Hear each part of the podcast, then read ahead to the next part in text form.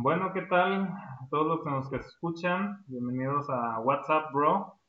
Seguimos, este es nuestro capítulo número 2 y vamos a ver a ver qué, qué nos tiene preparado el, comentario del, día de hoy.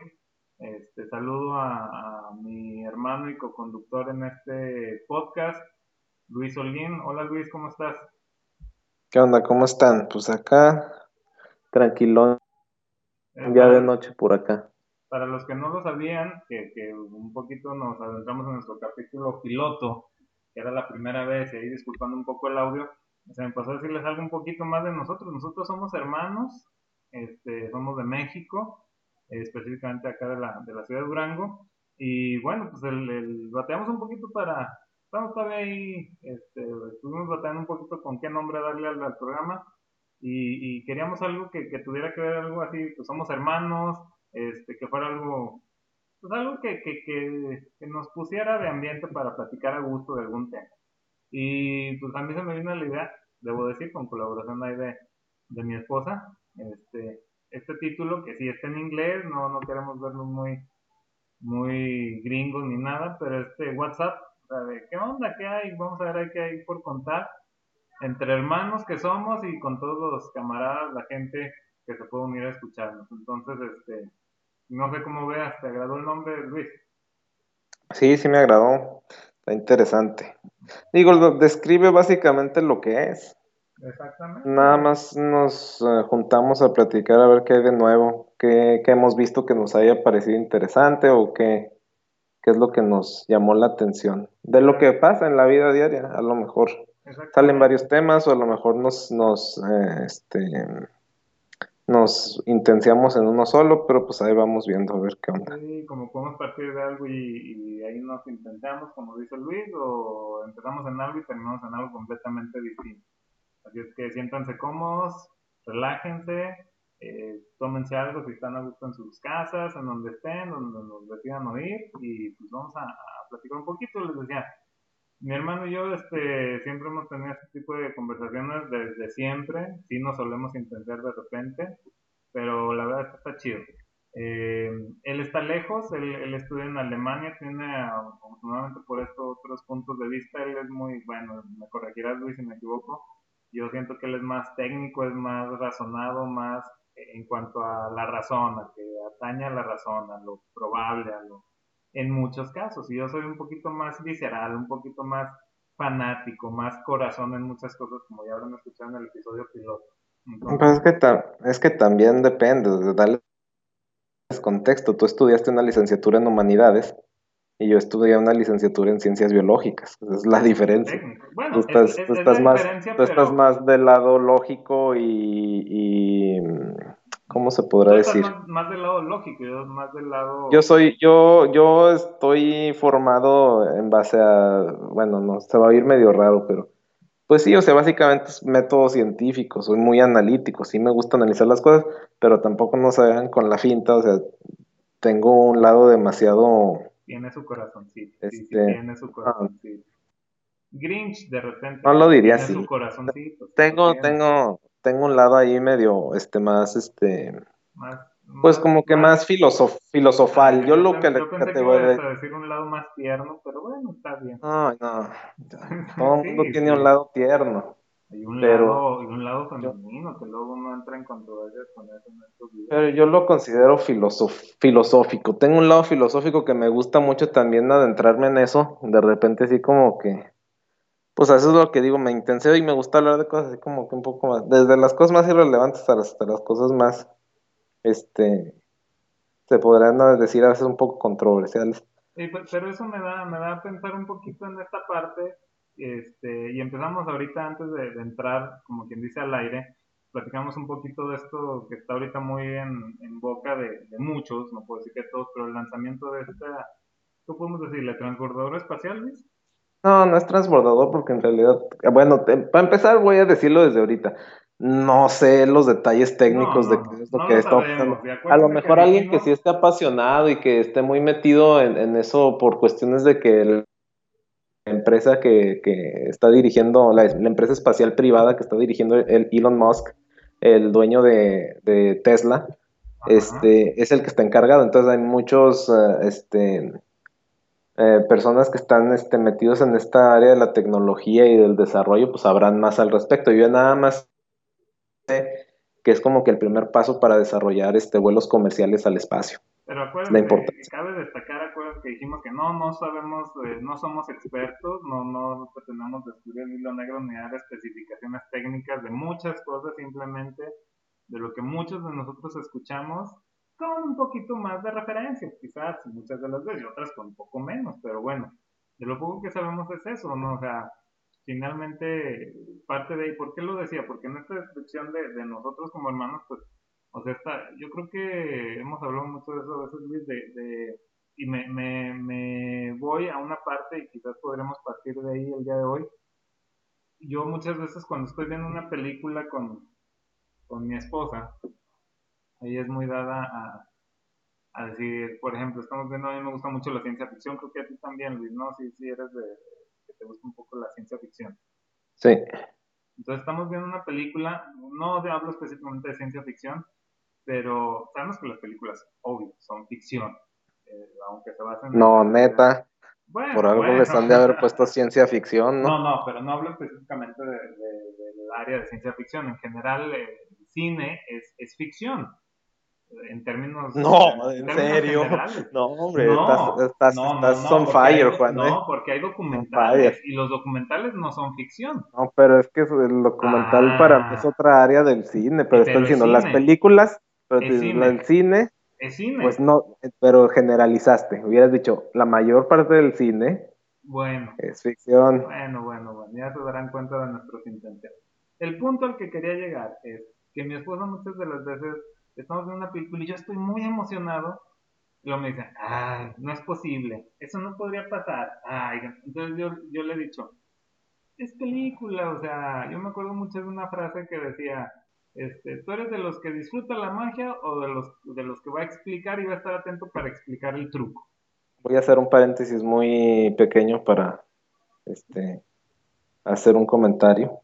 este, para las personas que viven en Durango, estos tipos de comentarios los hace una persona que está a favor del láser que pusieron en el, en el cerro, en Durango. eso será otro tema en otro momento. Ya Cierro mi paréntesis, pero, ahí los pongo Pero tiene sus bemoles y ya tendremos chance que no es tal cual como lo describe Luis. No es que esté a favor. Pero ya entraremos en discusión en otro momento, hablando de, quizás podríamos hablar de, de, de, qué tan, y ese es un tema que he platicado con mi esposa, de ¿qué tiene a favor? Yo soy un amante de mi ciudad, un, amante de mi estado, pero ¿qué le podría hacer falta o qué no en comparación con otros estados, con otros eh, países incluso? Hablando te estás desviando, te estás desviando. Estábamos hablando de los viajes espaciales. Bueno, el punto es, ¿tú eres de los que disfrutas la magia o de los que les buscas la explicación al truco?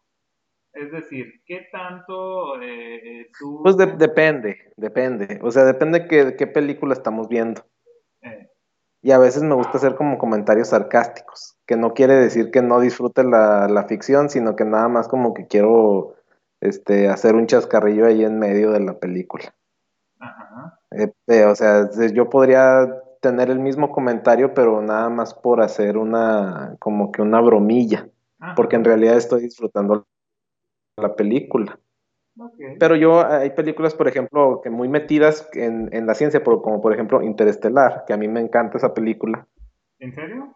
Sí, por, es de mis favoritas porque a, mí me gusta mucho, me, gusta mucho meterme en la onda de, en la onda de, de la astrofísica. Para uh, bueno, amigos astrofísicos que nos están escuchando. Para todos los conocedores de astrofísica, fans de Stephen Hawking, de Albert Einstein, de Neil deGrasse Tyson. Toda la gente en la NASA que nos está escuchando seguramente. No, no, no, pero por ejemplo, digo, a, quien haya tenido la oportunidad de leer el libro de Stephen Hawking de una breve historia del tiempo, o que le haya dado curiosidad por leer eh, un, un lo recomiendo también, este, se llama creo que Astrofísica para principios, no, déjame, ahorita lo busco y, les digo el título los libros amarillos que hay en Estados Unidos. No, no, se llama astrofísica para, para personas que están eh, como que eh, siempre deprisa. Menos para, No, creo que se llama Astrophysics for People in a Hurry. O para las personas que siempre andan como que apuradas. Los dos libros tienen como que más, básicamente eh, apuntan a lo mismo, como para explicarte cuáles son los orígenes del universo y de qué está formado el universo y hacia dónde va y hacia dónde nos dirigimos y cuál es el significado y, y todo este rollo, este, muy, muy, muy interesante si te gustan todos esos rollos. Y por eso a mí me gusta mucho la película Interestelar, porque según tengo yo entendido, sí se metieron como que hacer una buena investigación de las posibilidades de cómo representar todos estos fenómenos espaciales de la, de la manera más, este, este, ¿cómo se dice? De la manera más fiel que se pudiera. Y te manejan muchos conceptos como lo es la, la, distorsión del tiempo dependiendo de la, de la, de la masa gravitacional y, y todo ese tipo de cosas y te lo manejan en un contexto de una película de acción, y, pero de, de un futuro que a lo mejor se ve muy lejano, pero que pudiera ser realmente una realidad. Y luego ya al final se la fuman y ahí rompen todas los leyes de la física y meten, meten por ahí rollos de, de, de, sentimientos y que el amor y que no sé qué. Y ahí como que muchas de las personas que son retractores de esa, detractores de esa, de esa película como que dicen, ahí me perdió, como que ahí lo perdieron todo. A eso, voy, precisamente, o sea. Y yo también lo pensé, en esos momentos y dije, ah", pero como también tengo un lado más filosófico, como que más, este, eh, en ese lado humano, como que digo, ah, pues, no, o sea, eh, científicamente es muy ilógico poner ese argumento, no voy a dar spoilers porque igual hay gente que no la ha visto y la quiere ver. o sea, científicamente, sí, científicamente no, o sea, sí como que tiene un argumento muy débil, pero para el, para el, el, fin, el, motivo de la película... El, plot, en, esencia toda la película no, o sea, sí, para muchos es, fue como un argumento sacado debajo de la manga, así como que, ah, no manches. ¿Toda la película o te No, el, el, el, el, el, como que un punto de inflexión al final. Ah, ok. no, porque ni siquiera es el cierre, es como que un punto de inflexión que te dices, ay, pudieron haber, pudieron haber utilizado otro recurso de esos que están científicamente respaldados como que de una mejor manera y no nada más meter eso.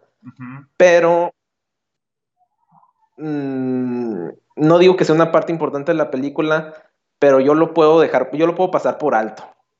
Yo personalmente. Pero, ¿Alguien más? Pero eso es una cosa importante, o sea, ahí va otra, ahí se mete un poquito esta parte de la frase inicial con la que empezamos la plática. ¿Disfrutas, disfrutas la magia o ves el truco? ¿Y a qué voy en este momento con eso que tú dices? O sea, finalmente, yo es lo que siempre he dicho y lo he platicado con, algunos eh, amigos, incluso con, con mi esposo y con amigos, digo, bueno, finalmente, ¿qué es el cine? El cine es entretenimiento. Y yo entiendo a las personas que, como tú, o sea, y yo a veces también, que digo, o sea, no, esto no podría pasar, o entiendo a mi esposo de repente, pero digo, bueno, o sea, también al final de cuentas, no vas a, tu público al que va dirigido, o no, si no va dirigido de inicio, el público que va a recibir tu producto, pues también, o sea, no puedes esperar que, también le tienes que dar algo un pues, poquito, algo a lo que se aferre más humanamente. Yo digo, o sea, como que te entretenga. O sea, es lo que yo he platicado, por ejemplo, con, con Víctor. Saludos, Víctor. multiverso. este, eh, chiste local. Este, pero, o sea, finalmente el cine es entretenimiento. Y él me lo decía alguna vez, o sea, yo voy al cine a que me a entretenerme. ¿No? Mira, mira, yo, yo soy Ay, tengo, tengo que tener mucho cuidado en cómo digo esto, porque luego, este, gente que es muy, este, muy, muy intensa, ¿no? Muy intensa, se pueden poner muy, muy específicos.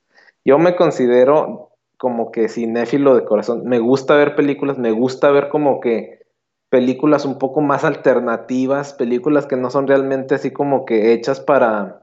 Obviamente todas las películas tienen un fin que me imagino que es como que satisfacer una cierta necesidad, necesidad es, es, un arte, es un, es un arte, es el séptimo arte. y al final de cuentas, muchas películas que yo en lo personal he visto, siento que tienen la finalidad de expresar eh, eh, lo que el director o el escritor quiere proyectar. siento, que no está, siento que no están dirigidas a, a un gusto popular de decir, esto le va a pegar a todos Eso no, es lo que me, a no mí... sería más bien un vehículo como que ya aprovechando lo que el cine, este arte es y decir, bueno, lo aprovecho y ya expreso algo mío, como que eso lo hacen muchos directores. Pues es que depende, mira, para eso necesitaríamos... Y, para eso y lo proyecto. Para eso necesitaríamos tener aquí alguna persona que estuviera involucrada Bueno, en bueno, el mundo ya del lo cine. Tendremos, ya lo tendremos y Sí, retomaremos. en el mundo del cine, porque yo, por ejemplo, de mi, de mi sentir personal te podría decir, ah, pues a mí se me hace que es más bien como que, obviamente todos los directores buscan, eh, para tener una oportunidad, pues tienen que tener financiamiento y pues tienen que querer proyectar algo que, que va a ser del gusto de, la- de los productores, Sí, de los que están poniendo pues, la lana. Y vámonos- luego ya en ese, en ese, encamina- en ese encaminarte en esa dirección, pues ya dices, ah, yo le voy a meter un poquito de mi visión para que poder llevar mi visión al cine. Sí, Pero hay gente que, se, que hay mucha gente que son este eh, directores eh, principiantes que muchas de las veces se financian sus propios primeros proyectos. y cuyo, Y ahí- cuyo y ahí- interés es otro. A lo mejor Ya, y ahí el interés ya es así como que, proyectar algo distinto. sí, y ahí el interés ya es así como que, ah, bueno, por ejemplo, yo me quiero imaginar, desde mi ignorancia, que yo no sé si viste la película de Parásitos. Sí, ¿Sí la viste? Sí. Yo me quiero imaginar que tenían un como que un target muy local, porque pues la película es una película en, en idioma extranjero, Sí. que ni siquiera es un idioma extranjero es- en- entendible para la mayor parte del mundo. Ajá. Yo me quiero imaginar que ellos no le estaban tirando a ser nominados a mejor película o a ganar un Oscar o a tener la proyección que tuvieron a nivel mundial. Ajá, puede ser. Yo creo que ellos tuvieron, tuvieron una visión, los que, los guionistas y el director tuvieron una visión de hacer una muy buena película con un tema muy interesante, pero también cabe destacar un tema que no es del agrado o no le place a, mucha perso- a muchas personas. Pero Y ya ¿no- lo que crees? resultó a consecuencia, Ajá. ya lo que la, la- la consecuencia es que se hizo como que un hit en el que todos se quisieron subir al tren y decía, ah, es que no, Parásitos, una peliculaza y, y, y- y la película es muy buena, o sea, es muy buena. no sé si categorizarla como muy buena. Yo te Si lo ves desde el punto de vista del concepto, es buena. Pero aún así, desde el punto de vista del concepto, a mí se me hace, yo honestamente, y yo no soy, eh, yo no te puedo decir que soy un cinéfilo de corazón, no, me gusta ver el cine, pero bueno, y un poquito contestando lo que tú decías, a mí me parece que en términos generales, con reserva de que en algún momento tengamos un invitado para ahondar más, con más conocimiento de cosas, yo me imagino siendo un director, o así lo percibo, diciendo, ah, tengo esta idea, me parece interesante o me parece atractivo que le puede gustar y entretener a la gente, que le puede llamar la atención verlo.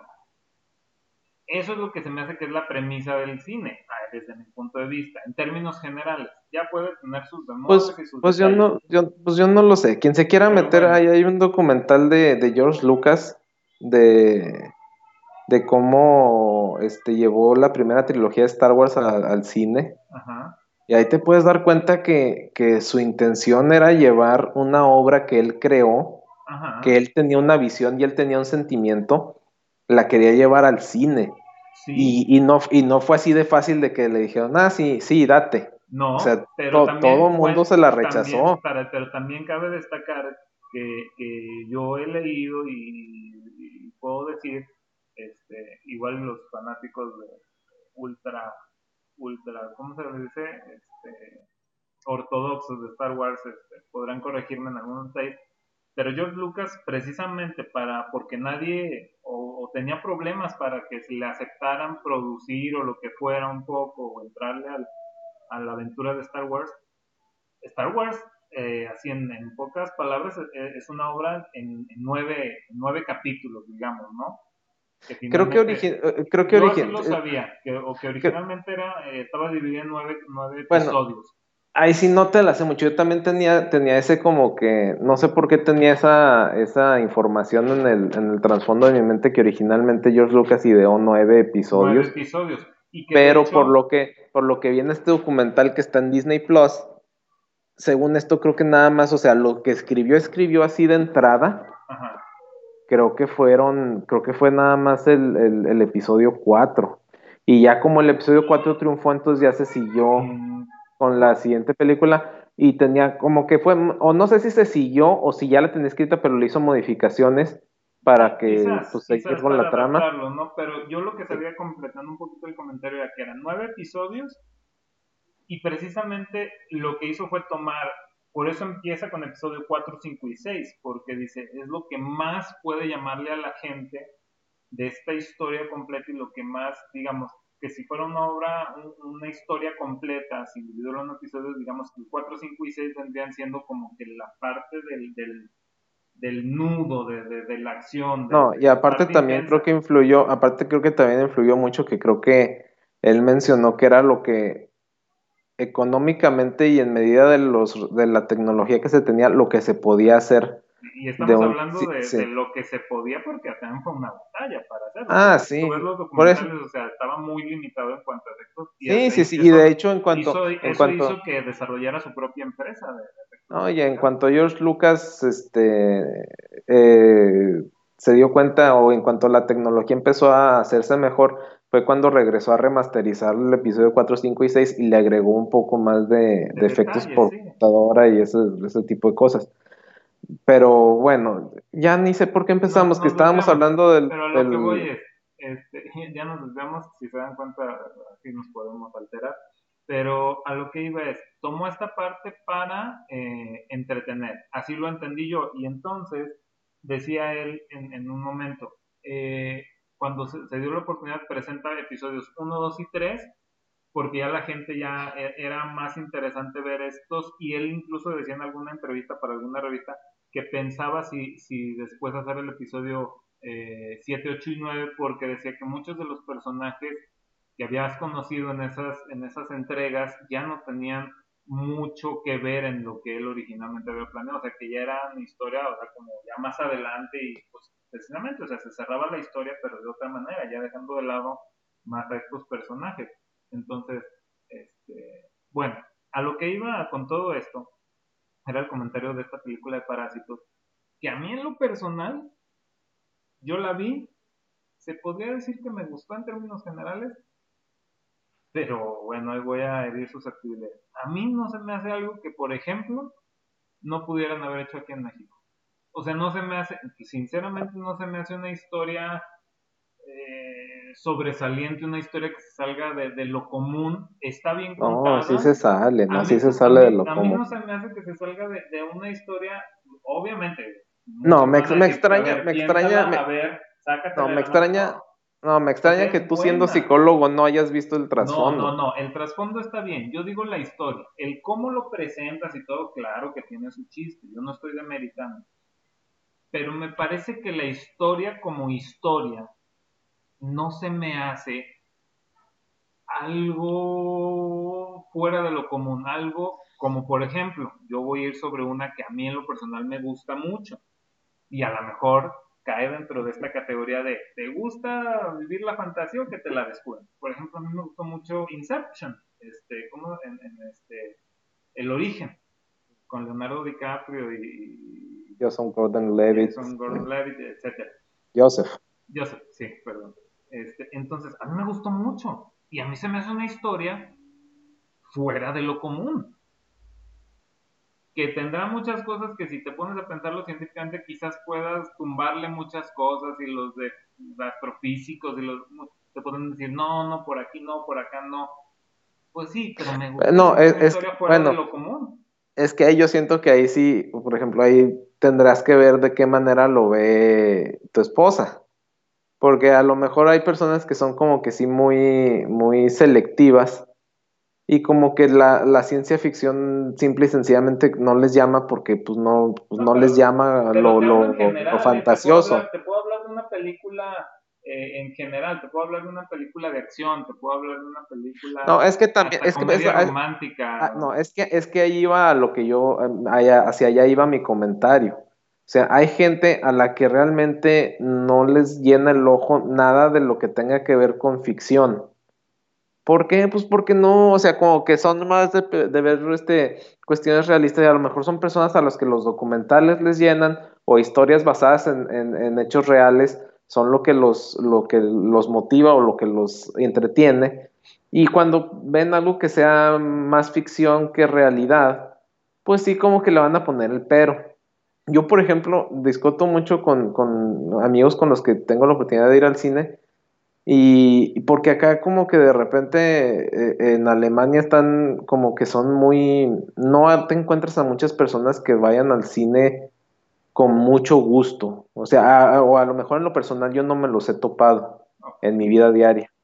Como que hay gente que en realidad no le gusta mucho ir al cine y si van al cine son mucho de ir a ver documentales. Y, bueno, bueno, muy respetable. muy respetable. Sí, y cine de arte. Entonces, cuando les propones ir a ver alguna otra película, como que sí lo dudan y lo piensan mucho.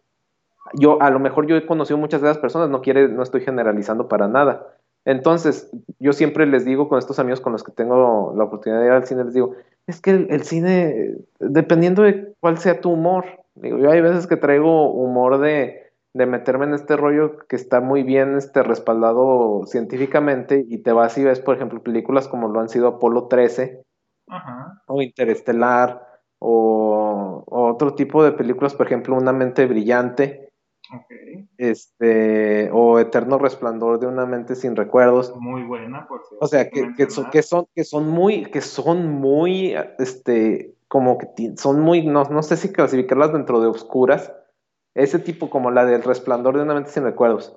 Es, es como que es muy cruda. Es, es, una... No sé si la categorizaría como cruda, pero, pero es no, es para, no es para todos los gustos. No es, pa, no es para pasarte un buen rato, o sea, no es para aligerarte el día. Es a pero, lo que me refiero. finalmente, a ver, tendremos que concordar, y a los que nos escuchan también va la pregunta. ¿No caería eso que tú dices la frase? Depende de mi humor.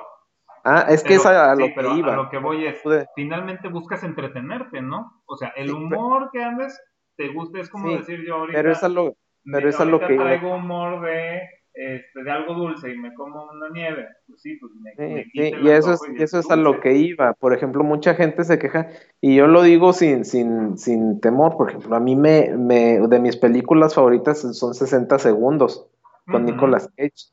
Y de mis sagas favoritas para entretenerme y relajarme es Rápidos y Furiosos. Ajá. O sea, a mí esas películas son, este, siempre lo digo, música, chavas guapas y carros. O sea, vas. Ajá. Y también me metí mucho en la de Misión Imposible, o sea, que son películas simple y sencillamente, llanamente acción, Que no son explosiones palomeras. y... Sí, o sea, son, son palomeras a su estilo, o sea, es acción, vas, te diviertes, te relajas y, y sales como que hasta con adrenalina de que, ah, estuvo, estuvo bien chida, o ah, esos carros, o lo que sea. Pero, pero ahí vamos, y nos volvemos a meter en, en situaciones complicadas que dices, tienen una trama, no sé, Irreal. bien pensada, pero bien pensada. O sea, te Pues mete va porque dependiendo, ya si te vas a las últimas de Rápidos y Furiosos, ya es así como que se la sacan de la manga bien gachote. Ok, pero te entretiene finalmente. Pero, pero te entretienen, o sea, no, yo no me voy a poner a analizar. ¿A poco el FBI iba a contactar a Vin Diesel para, para capturar una red de narcotraficantes? Obviamente no. Como, está O sea- como otra de mis películas favoritas, Armageddon. Exacto. O sea, lo ponen y he visto películas, eh, pues, comentarios en Facebook que, haciendo los memes y todo, y que dicen que no era más fácil enseñarles a los astronautas a ser perforadores que enseñar a ser astronautas a los perforadores. Dices, Exacto. Claro, pues te rompe la magia, pero finalmente no, yo no me voy a detener en eso y aunque... y- Si no, ¿a quién, a quién le va a cantar, a quién le va a cantar Stephen Tyler al final? Exacto. Si no hay una- ese, si no hay ese una- impacto Una sentimental, joya de los soundtracks, por cierto. Joya de si no hay un, ese impacto sentimental, entonces la canción de I Don't Want to Miss a Thing no, tiene el mismo impacto. No Pues tiene el mismo impacto. No, no te da, no te sale la lagrimita por pensar que Bruce Willis le está diciendo adiós a su hija. Exacto, una joya, por cierto, de los soundtracks. Como, como añadidura. ahí. Muy buena canción, un clásico, diría yo, de nuestros tiempos. Aparte, Pero total, eh, yo, o sea, nos fuimos, nos desviamos porque empezamos a hablar, empezamos a hablar de, de esta, Bueno, pero de lo, de lo de es- los cohetes. Sí, sí, a la pero, luna. pero hablábamos de esta parte de que te gusta, o sea, te gusta que te revelen la magia, porque en muchas de las películas, o sea, no te metes en las cuestiones científicas. O sea, finalmente esto de- del lanzamiento de este cohete, de esta misión, si podemos llamarle así, pues, o sea, para los que no tenemos mucho conocimiento que tú dices, ah, va, va, es como un, yo así lo entiendo, por lo menos como un relanzar la, la ilusión de, de, de poder este, ir más allá de las fronteras que el ser humano tiene físicamente y que es mucho de lo que te presentan muchas eh, las veces en el cine, o sea, rebasar esas fronteras imaginativamente hablando y que no sabes qué pueda pasar.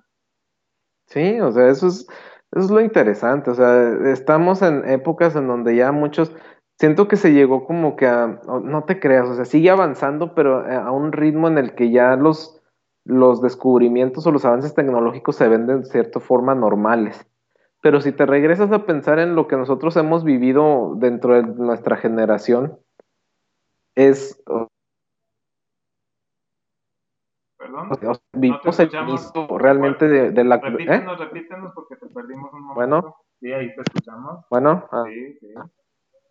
que nosotros, nuestra generación vivió el paso por ejemplo, el, uno de los pasos más importantes que ha, que ha tenido la humanidad, que es el, lanzamiento de la computación eh, en el hogar, o sea, del hecho de poder tener un sistema de computación, una computadora personal en el hogar.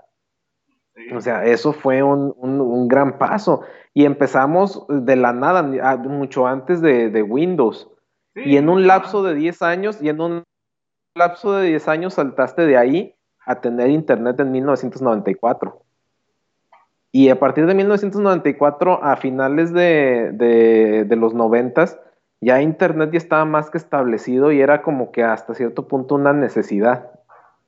O sea, en un lapso muy corto de tiempo se han, se han saltado fronteras tecnológicas muy grandes, pero como que se alcanzó un punto en el que ahorita cualquier adelanto tecnológico, digamos, por, por poner un ejemplo muy vano, como que ya pasar del iPhone 8 al iPhone 11 ya no es la gran cosa. No, no, ya, ya lo ves con cierta normalidad. Ya como, que se estancó. Yo siento que el próximo salto que va a ser realmente muy significativo va a ser cuando la realidad virtual realmente se introduzca con todo. O sea, porque ahorita sí hay muchos dispositivos que, que así como que sí te permiten vivir un entorno de realidad virtual, pero siento que todavía son como que eh, sistemas que no están realmente al alcance de todos ni son este, amistosos para los usuarios, para la mayoría de los usuarios todavía. Eso quizás sería el siguiente paso. Y entonces te digo, son cosas que uno no, no da, o sea, da por sentado. O sea, este lanzamiento es de, de este proyecto entre SpaceX y la NASA, le tira a llevar, este, a hacer vuelos comerciales al espacio. Eso es, eso es yo creo yo, el, objetivo de, este de estas nuevas misiones. Y pues revive los ánimos y revive la, ilusión de, pues de que la humanidad empiece a, conquistar nuevas fronteras, como dirían en Star Trek. Exactamente. Y lo que me, hace recordar esa parte que, decías de, que, por ejemplo, este, los saltos de tecnología y la realidad virtual, me recuerda mucho la película de Ready Player One, ¿sí la viste?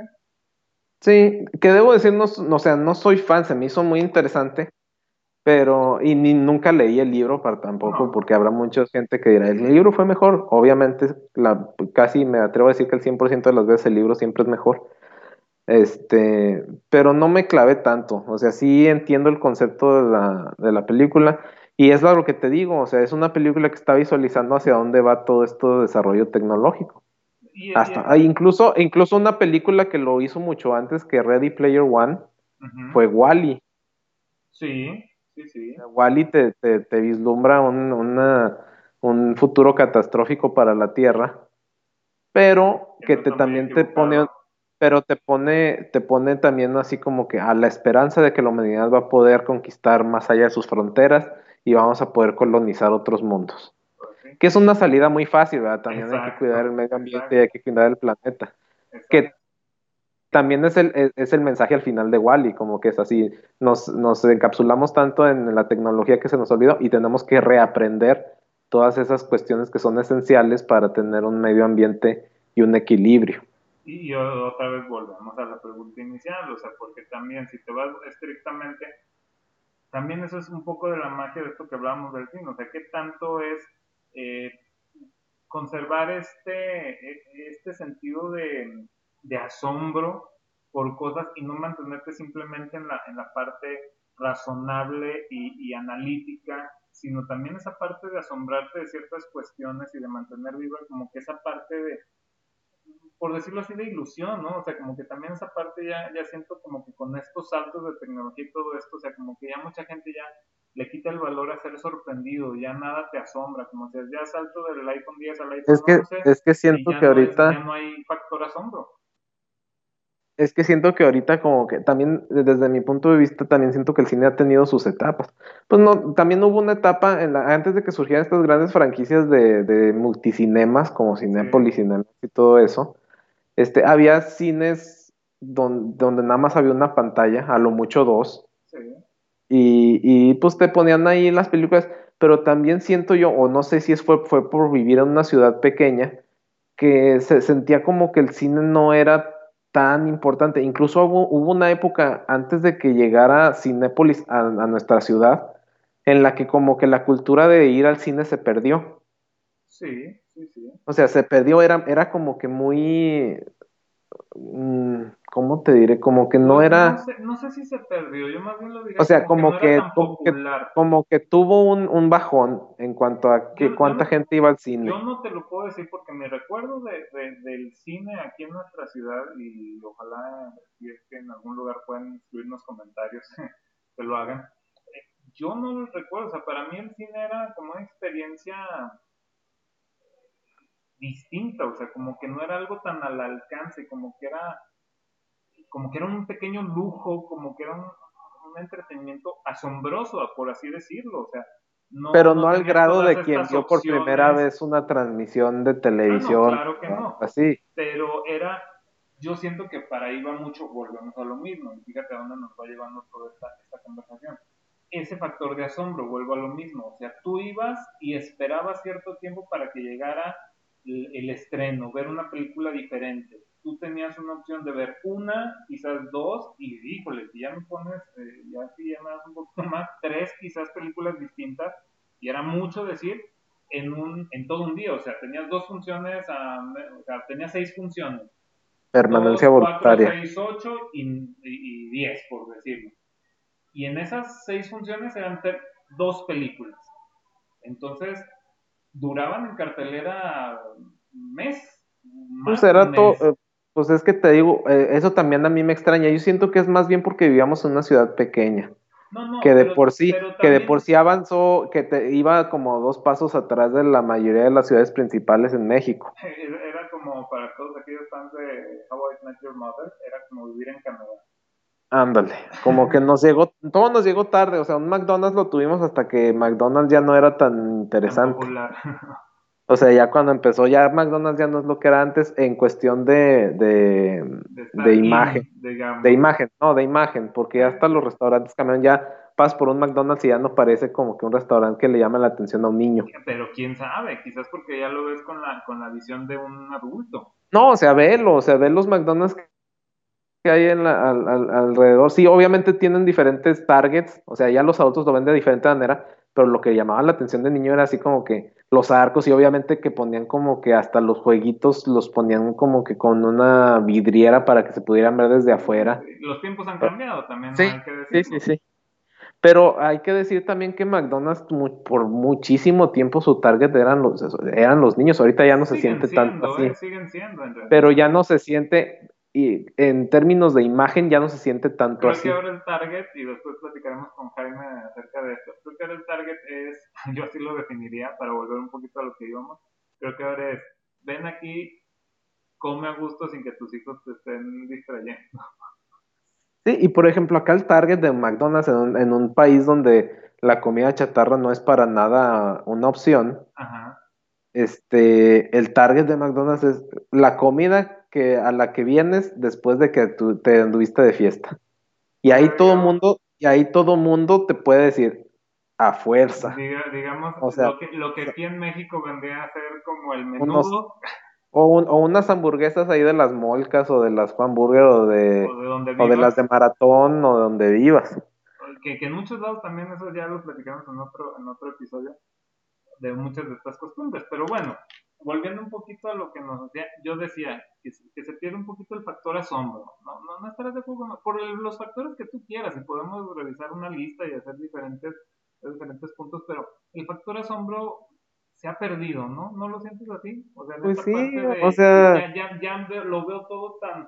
Mira, es que ahorita todo está tan accesible. Tan accesible que ya nada me es sorprendente, ya todo lo tengo tan a la mano que ya nada me, me, asombra ni me genera... a mí, eh, manejar esta parte de la espera, de la paciencia, del asombro, básicamente. A mí sí me sorprenden cosas, pero es porque uno ya vivió las transiciones que son realmente sorprendentes. Si le preguntas tú, por ejemplo, ahorita chavos de secundaria, me quiero imaginar, ya no les parece tan sorprendente ciertas cosas. Todavía nosotros, y, seguramente a toda esta generación que, que, nos escucha, digo, no que sea la única que nos escucha, pero si eres de nuestra generación, estamos hablando de que si naciste te tocó vivir eh, y crecer durante los 80s, 90s, 2000 ya estar en esta generación, que no vamos a decir de treinta y tantos o más, o sea, este, ya, ya, ya no te parece, este, lo sigues viviendo con asombro todavía las cosas que vas descubriendo, es decir, toda esta parte que estamos haciendo ahora de, de subir un podcast, de, de, de consultar internet, de hacer una compra vía, vía eh, internet en línea. Amazon, todo eso. Todavía no sigue, a mí me sigue generando un asombro, todavía esa, para mí es A mí me sorprende, a mí me sorprende la capacidad que tiene uno de gastar el dinero cuando las cosas son tan fáciles de conseguir. Exacto.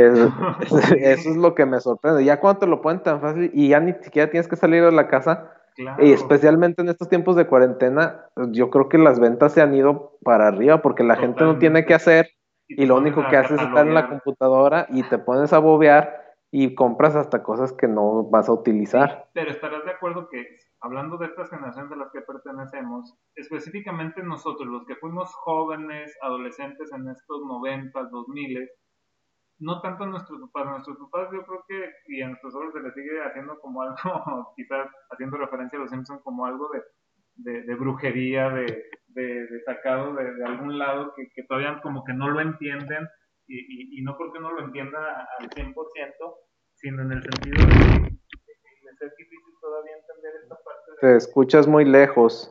Ahí, ahí me escuchas mejor. Ahí, ahí mejor. Ah, es que se me estaba quedando sin batería. Pero a, a nuestros papás este, se les hace todavía algo más sorprendente que a nosotros. Y nosotros lo vemos con un asombro, pero de cierta manera un poquito más habituados pero te sigue generando asombro, cosa que esas generaciones de secundaria eh, y más para acá, ya no y por ejemplo, tan, relevante. y por ejemplo, personas a las que les recomiendo 100% el libro, eh, no la película, el libro que, que, se llama El Círculo, ese libro tiene muchas verdades de la, de la, o sea, dentro de una novela que es ficción, como que tiene muchos mensajes que son realmente de poner atención, este, qué es lo que está sucediendo con la sociedad y la tecnología, eh, y lo que puede llegar a suceder si realmente nos enajenamos a, tal grado.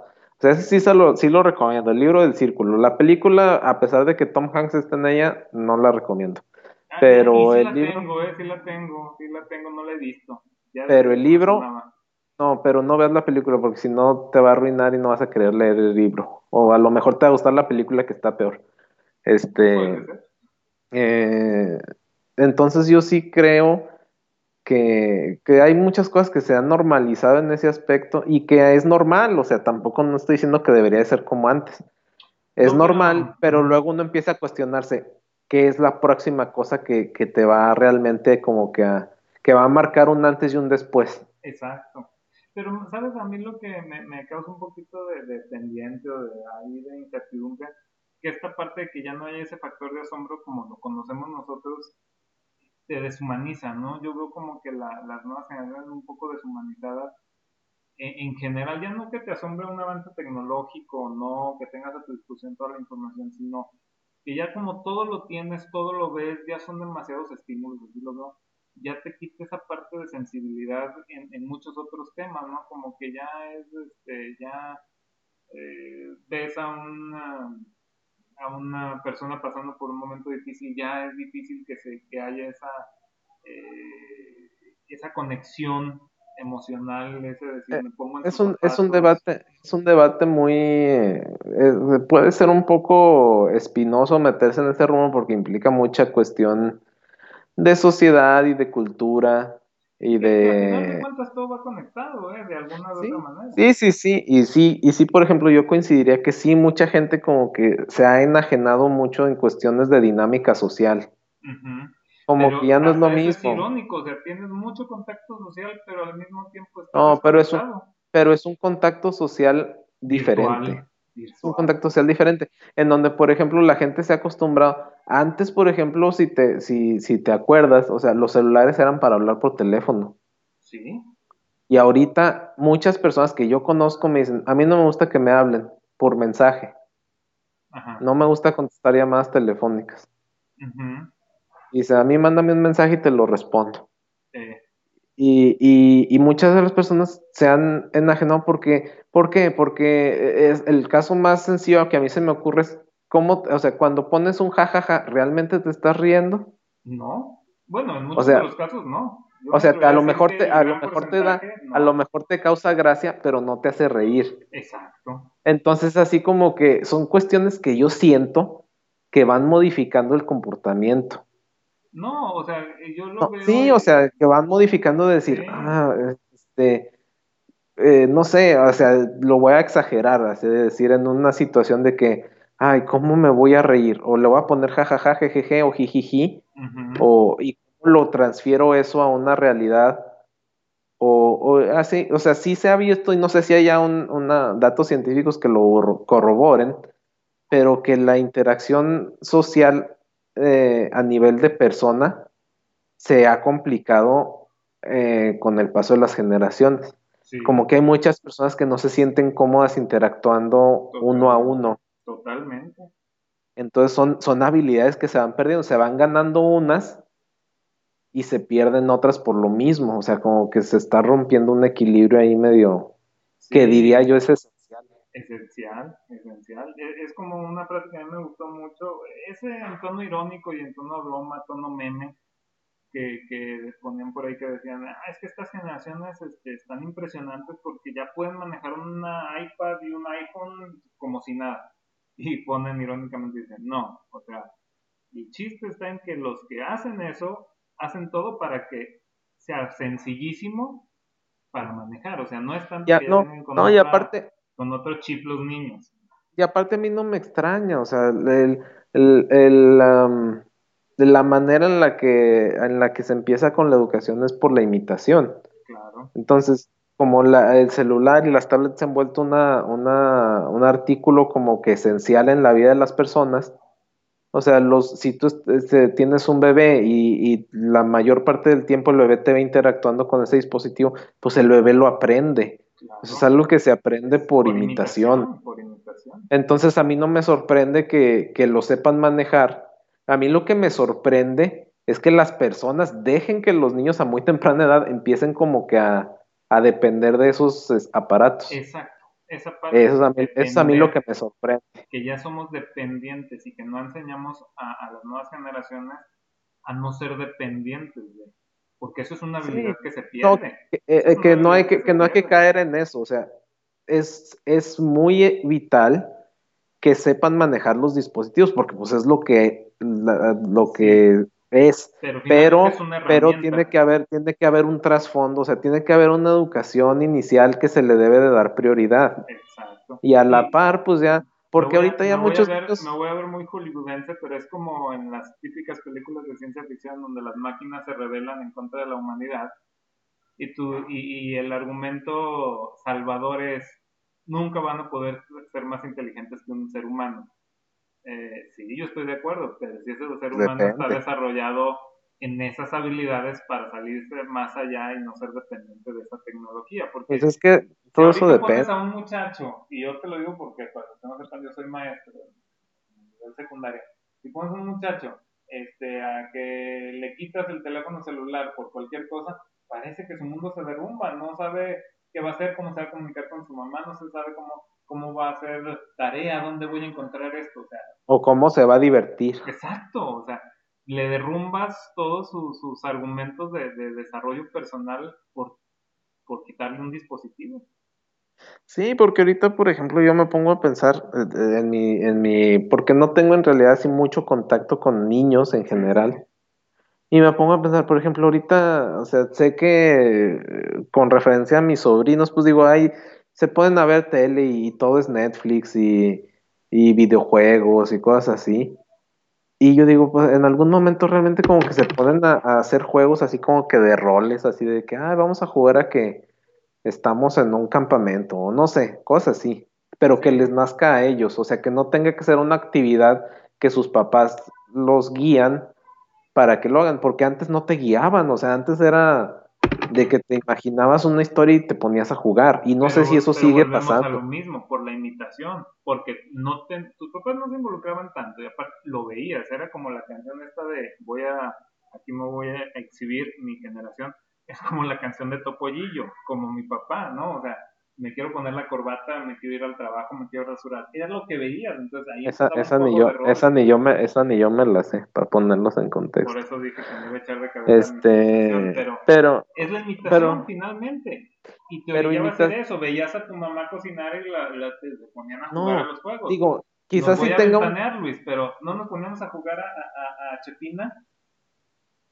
sí, no, ese no es el que yo tengo más presente. Bueno, pero sí lo Yo, yo tengo, yo tengo más presente que nos poníamos a jugar a, porque nosotros llegamos a ver el Batman de Adam West Sí, sí, y nos poníamos a la baticueva. a la baticueva Claro. y acomodábamos los sillones y los poníamos para que se hiciera como que si fuera una baticueva. Que si tú lo ves ahorita, no tiene sentido porque eran dos sillones, o sea, ¿qué tanto arreglo Sí. les podías hacer?